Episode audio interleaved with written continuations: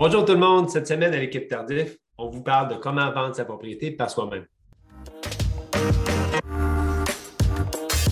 Hey, salut David. Je suis content de te voir ce matin. Euh, on a décidé de partager, hein, faire des, entrevues ensemble parce que souvent le monde nous demande Coudon, travaillez-vous ensemble ou pas ensemble, les deux frères jumeaux? Puis euh, en fait, les gens qui ne connaissent pas notre business, c'est qu'on a deux bureaux.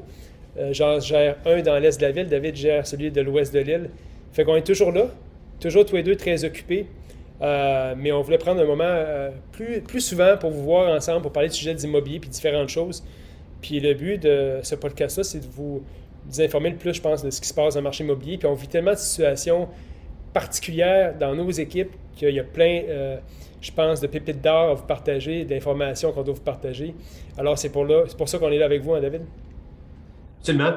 cette semaine, c'est important pour moi de parler d'un sujet qui, qui revient régulièrement. Les jeunes nous appellent souvent, puis leur questionnement, c'est est-ce que je devrais prendre un courtier ou vendre ma maison par moi-même? Puis évidemment, les deux options peuvent donner certains résultats. Maintenant, c'est de faire le bon choix.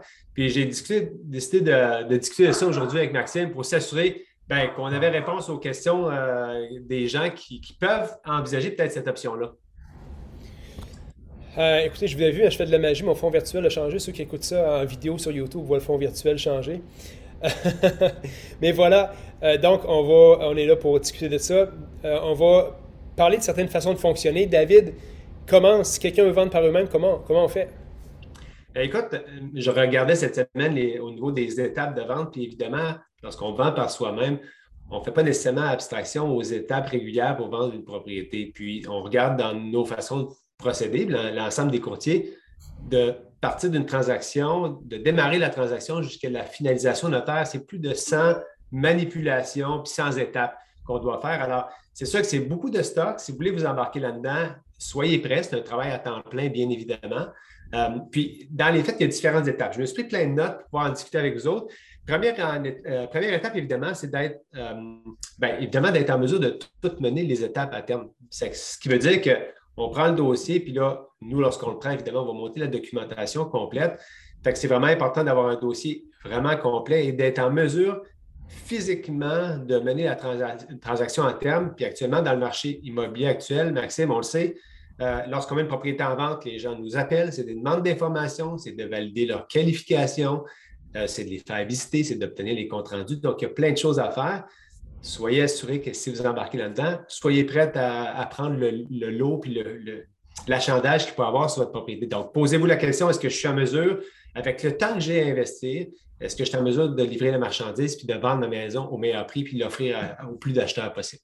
C'est ça, c'est pas, pensez pas que vous prenez une maison à vendre puis que c'est une, job à temps partiel, ça devient votre deuxième, puis je dis souvent la blague, c'est votre deuxième job à temps plein. Vous allez devoir être le PDG de l'entreprise, genre euh, Pierre-Jean-Jacques Immobilier puis vendre une propriété.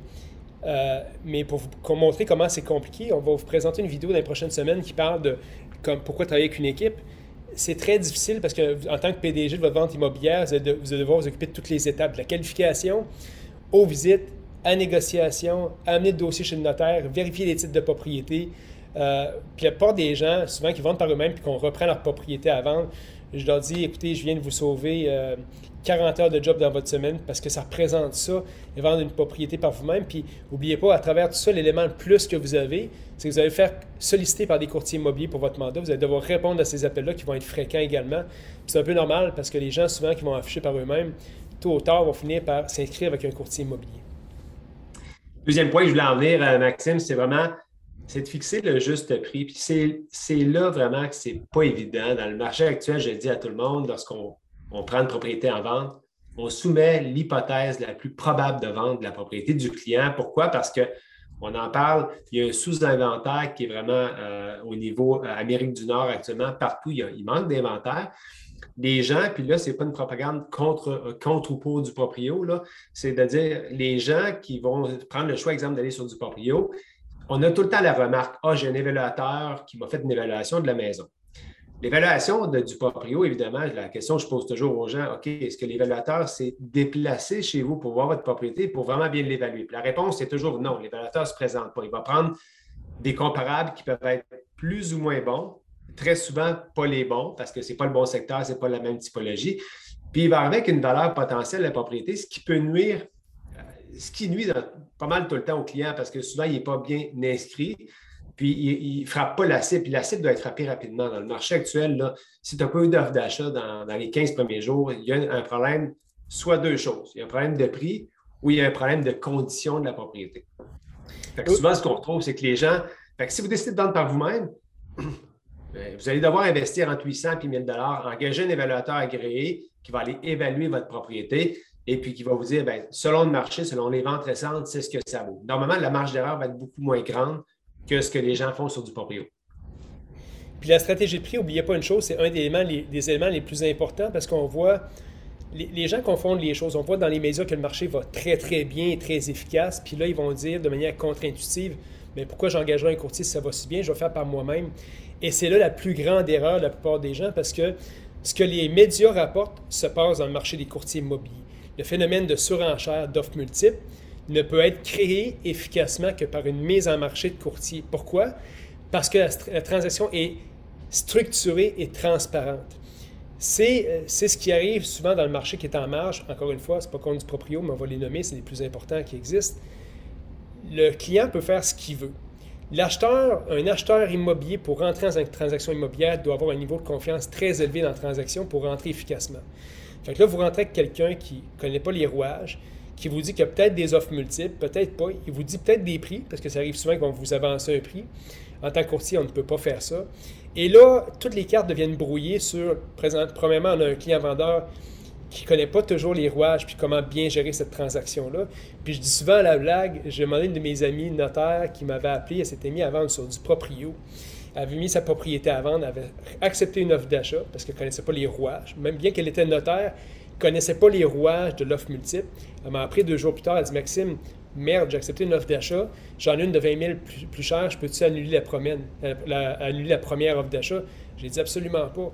Donc, même une notaire qui connaît très bien les transactions, qui transige l'immobilier, ne savait pas comment la négocier. C'est deux choses complètement différentes. Donc, le processus de mise à prix de négociation efficace pour avoir de la surenchère ne peut pas, être fait autrement qu'avec un courtier immobilier. Puis l'avantage de ça, le seul, la seule chose pourquoi les gens disent Je ne veux pas m'afficher avec un courtier, c'est pas parce qu'ils aiment ça, c'est pas parce qu'ils cherchent un job, c'est parce qu'ils ne veulent pas payer de commission. L'avantage dans le marché actuel, 95% des clients vendeurs, arrive à payer la commission à même euh, les honoraires de vente, à même les négociations, puis c'est pas rien. Ben, dans les faits, ça va toucher un point que je vais parler tantôt, Maxime, par rapport à ouvrir le marché à tout le monde. Mais là, tu touches aussi à un point qui est, ben, crucial. Lorsqu'on s'affiche sur du proprio, on s'affiche sans courtier, sans commission. Les comparables que du proprio vont te fournir, c'est des comparables qui ont été vendus sur le marché immobilier, incluant des honoraires. Pour faire un chiffron, on va parler des honoraires de 5% c'est sûr que si vous voulez avoir du succès sur du proprio, vous êtes là pour vous inscrire à un prix un peu plus intéressant pour pouvoir aller chercher des acheteurs qui seront intéressés de, de avec vous autres. ce qui veut dire qu'en théorie, il va falloir que les gens sur du proprio, c'est une évaluation, exemple, de 500 000 de ta propriété par un évaluateur agréé ou des comparables utilisés par l'évaluateur euh, du proprio, il euh, faut le baisser de 5% En théorie, si ta propriété vaut, exemple, 500 000, tu vas devoir l'inscrire à 475 000 pour suivre le modèle d'affaires. C'est d'adapter le modèle d'affaires du proprio versus ce que l'industrie fait actuellement. C'est sûr que soyez conscients, si vous prenez cette décision-là, il va falloir vraiment ajuster son prix en fonction du marché, donc diminuer le prix selon l'évaluation obtenue d'environ 5% Prochain point qu'il faut parler aussi, c'est qu'évidemment, il faut avoir un photographe qui va y aller. Nous autres, j'ai l'équipe tardive, évidemment, on, a quelques photographes avec qui on travaille, puis qu'on va sélectionner selon le type de propriété qu'on va avoir. C'est à toute chose égale, ce n'est pas tous les photographes qui sont bons pour différents types de propriétés, qui ont toutes les mêmes habiletés, qui ont les mêmes équipements. Si tu engages, tu vas faire affaire sur une plateforme à vendre par toi-même, tu as, le choix de, photographes qui vont t'envoyer, qui, qui, font une bonne job en général. Ceci étant dit, est-ce que ça vaut la peine d'investir un 200 supplémentaire pour avoir un très bon photographe pour avoir vraiment des, caractéristiques un peu plus architecturales, un éclairage qui est meilleur? La réponse est assurément oui. Fait que là, on parle, on a engagé l'évaluateur agréé, on, on va engager un photographe supplémentaire aussi. Puis là, ben, il faut parler aussi la fameuse, euh, la fameuse mise en marché. Tu sais, les vendeurs sur du proprio, ils ont, tous cette capacité de vendre par eux-mêmes. La majorité des gens l'ont, la capacité. Maintenant, la réponse, est-ce que la majorité des acheteurs veulent à l'étranger avec le vendeur? Est-ce que ça leur tente, eux autres, comme acheteurs, d'aller voir le vendeur et négocier directement avec lui. La réponse, c'est la majorité du monde, ils ne veulent pas. Ça ne les intéresse pas. Ils ne veulent pas de négocier avec le vendeur. Si tu es vendeur sur du proprio, écoute, tu as tout avantage d'ouvrir ta maison à 100% de la clientèle acheteur. Parce qu'on s'entend, les statistiques sont là. Les gens vendent environ sur du proprio. Il y a des statistiques, je pense, c'est 5% des transactions qui se font sur du proprio actuellement. c'est sûr que si on arrive à ce, stade-là, c'est vraiment que c'est, il faut vraiment euh, offrir à 100% du marché euh, l'ouverture de, notre propriété. Ben, tu as tout avantage sur ton annonce à mettre une rétribution bienvenue à tous les courtiers euh, rétribution collaborateur à 3% Si tu fais ça, déjà, tu ouvres ta porte, tu ouvres la porte à la collaboration. C'est clair. il faudrait, peut-être que les gens modifient ça, donc ajouter un 3% sur ton investissement pour, pour la mise en marché. Encore faut-il, par rapport à ça, encore faut-il, en tant que courtier, que tu sois à l'affût des propriétés à vendre sur du proprio. En toute transparence, on travaille dans notre équipe avec beaucoup de gens avec des contrats de courtage achat, à moins qu'un client nous pointe spécifiquement une maison sur du proprio, c'est pas là qu'on magasine. On va trouver généralement très facilement des propriétés qui correspondent aux besoins de nos clients dans le réseau MLS, dans le, dans le réseau structuré, parce qu'évidemment, si un courtier rentre en transaction sur du proprio, il se retrouve à devoir gérer potentiellement une transaction qui est difficile à gérer, parce qu'il y a une personne de l'autre côté qui ne joue pas avec les mêmes règles du jeu que nous. Et ça, j'avais tous mes clients acheteurs, soyez avisés que la personne de l'autre côté de la table ne joue pas avec les mêmes règles que nous. Ça se peut qu'elle divulgue l'information sensible à d'autres acheteurs pour tenter de faire une vente plus élevée que la vôtre, chose qu'on ne peut pas faire dans le milieu du courtage. Donc, bien que, oui, ça prend une, certaine pratique, c'est pas gage de, de, succès parce que les courtiers, on voit venir ça de loin les problèmes qu'on va avoir, qu'on peut avoir, et on veut protéger nos clients acheteurs. Donc, ils nous font confiance pour les amener dans une transaction qui est sécure. Et comme je disais tantôt, plus le niveau de confiance est élevé, plus la transaction va être efficace. Et là, on rentre dans une transaction où le niveau de confiance est très bas. Puis, dans les faits de mail, si, euh, OK, c'est une bonne pratique d'offrir le 3% sauf que ça ne t'amènera pas tout le lot des courtiers, comme tu dis. Fait que tu vas peut-être avoir un ou deux courtiers qui vont se présenter à la porte, mais ce ne sera pas 100% des courtiers qui vont prendre la peine de regarder la fiche. La majorité des, clients, on le sait, on a des, ententes d'achat avec nos clients. Écoute, combien de fois dans un mois qu'ils me demandent d'aller visiter un du proprio? Écoute, ça arrive pas. Ça arrive, mettons, deux fois par année que quelqu'un me dit Hey, on va-tu visiter un du proprio? Fait que les gens sont. Ils ne regardent pas ce marché-là. Puis la, la réputation, souvent, c'est ils, ah, sont trop chers. Ils sont souvent trop chers. Puis pour la raison qu'on a dit tantôt par rapport à l'évaluation qui a été faite à la base, pas le client qui est en faute, c'est le modèle d'affaires, c'est les services qu'offre l'entreprise de surinscrire ou de surévaluer la propriété. Puis les gens sont convaincus qu'ils sont à la bonne place dans le prix à ce moment-là. Mm. Hum, Évidemment, tu nous as parlé tantôt, c'est au niveau de la négociation de son offre d'achat. Comment négocier son offre d'achat efficacement? C'est sûr qu'il faut se battre, à armes égales, tout le monde. Il faut avoir les mêmes, les mêmes façons de travailler. Mais souvent, sur du proprio, ce qui est plate, c'est que le vendeur utilise peut-être des fois des stratégies qui ne sont pas nécessairement euh, je avec l'acheteur. Souvent, ils vont aller divulguer le prix d'une offre d'achat reçue à l'autre pour essayer de faire modifier ou monter les enchères. C'est important de, ben, de faire attention, parce que je le dis tout le temps en négociation, quand tu tires l'élastique, il va finir par casser, c'est sûr. il faut être prudent de la façon dont tu fais les choses, tu négocies, puis il faut que tu le fasses en respect entre les parties aussi. Là. Puis, puis moi, j'ai en toute transparence, je suis un expert, euh, euh, c'est mon travail, vendre des maisons. Euh, je suis pas chirurgien cardiaque, je suis courtier immobilier. J'ai pris une pratique avec les gens qui sont sur du proprio pour les rares fois, les très rares fois que je vais négocier avec des gens qui sont sur du proprio. En toute transparence, ils ne se battront pas nécessairement à armes égales avec moi parce que j'ai appris à les préparer. Donc, moi, je leur envoie les formulaires d'avance qui sont vierges. Ils savent exactement ce qu'ils vont avoir comme formulaire. Étudiez-la, parce que je m'en viens qu'une promesse d'achat et le délai de réponse va avoir environ deux heures. Donc, si elle vous intéresse, tant mieux, sinon on va aller ailleurs. Ça met une pression sur la transaction, mais ça protège mes clients pour pas que quelqu'un se promène avec l'offre d'achat puis aille négocier, dire écoute, j'ai reçu une offre avec un courtier, voici ce que c'est. Et puis là, ils se trouvent dans une situation où ils disent ouais, ok, là, je, suis un peu pris, j'ai un courtier qui a l'air à connaître son affaire, qui est devant moi, qui n'entend pas à rire sur comment ça va gérer. Et puis là, euh, évidemment, si mon travail, c'est de négocier efficacement, je suis habitué, je le fais tous les jours. Donc, je m'assure d'avoir le maximum pour mes clients, que ça se passe bien pour eux. Fait qu'on ne serait plus à armes égales, généralement. Oui. Puis, honnêtement, c'est super intéressant parce que la dernière fois, j'étais étranger une offre d'achat avec une personne en vente sur du proprio. je lui ai posé la question avant d'y aller. Je lui ai dit, écoutez, je vais me déplacer, mais je dois avoir la, confirmation de votre part que je me déplace, je vous présente une offre et vous êtes en mesure de prendre une décision maintenant. Puis euh, sinon, je ne vais pas y aller parce que sinon, ils vont se promener avec l'offre d'achat et tout ça. Mais normalement, ils vont dire oui, OK, je vais être prêt à prendre une décision maintenant. Ça, règle, ça ferme les portes à toute la, manipulation de l'offre d'achat qu'il pourrait y avoir par la suite. Exact, pour les préparer. Ça, c'est le nerf de la guerre. Là. Puis si on vous prépare comme ça, ben, euh, les gens doivent savoir qu'on va aller chez eux, comme on dit une fois, on n'ira pas dix fois. On est là pour closer la transaction pour nos clients acheteurs. Oui, absolument. Puis au final, ce qu'il faut, aussi, pour finaliser la transaction, il faut être en mesure de suivre toutes tes conditions, parce qu'évidemment, dans une offre d'achat, il va y avoir la condition de financement, lecture de documents. Si c'est une copropriété, ça va être encore plus pointu, lecture de documents de copropriété, certificat de localisation et tout ça. Puis d'être prêt d'avoir son certificat de localisation, d'avoir les infos du syndicat de copropriété, de donner la bonne information, de ne pas se mettre à risque pour avoir remis de divulguer de l'information. Euh, je trouve que les gens s'exposent énormément parce qu'ils ont. Les gens, dans les faits, c'est tout le temps, euh, selon moi, là, c'est mes deux scènes sur ça, c'est les gens ont peur d'engager un courtier parce qu'ils ont peur, ça leur coûte cher. Mais à la fin de la journée, il faut comprendre que c'est vraiment un investissement. je vais vous donner euh, une, histoire par rapport à ça. Quelques semaines, Diane et Marc euh, veulent vendre leur maison par eux autres mêmes. Ils ont pris rendez-vous avec du proprio, fait évaluer leur propriété. La, valeur que du proprio a émise était de 750 000. OK? Finalement, ils m'ont été référés. Le lendemain, ils inscrivaient leur propriété. Je les ai rencontrés. leur propriété valait minimalement en prix d'inscription 799 000. On a inscrit la propriété à 799 on l'a vendu 891 000. Puis à la table, lors de la prise du mandat, j'ai posé la question. Je dis, Diane, aujourd'hui, à combien tu serais prête à accepter une, offre d'achat? Elle m'a dit 750. Fait à 750, elle vendait.